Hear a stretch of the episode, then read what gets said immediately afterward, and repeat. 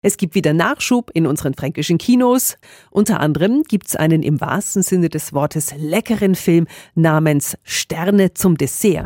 Als Teenager landet das marokkanische Einwandererkind Yassid zu Beginn von Sterne zum Dessert in einem französischen Pflegeheim und büxt aus. Er will nämlich unbedingt Konditor werden und schmuggelt sich heimlich ins Team eines Spitzenküchenchefs ein.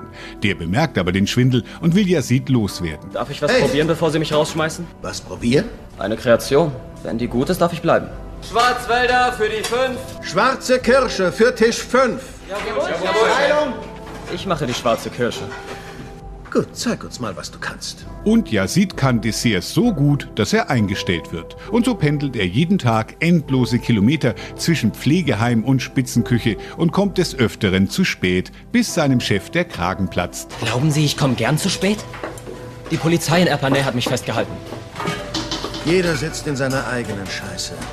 Deine interessiert mich nicht. Das Einzige, was hier zählt, ist, dass man sauber und zuverlässig ist. Kapiert? Yazid reißt sich zusammen, beendet die Ausbildung und gewinnt später sogar die Weltmeisterschaft der Konditoren. In echt. Denn Sterne zum Dessert erzählt eine wahre Geschichte, die man sich auf keinen Fall hungrig ansehen sollte.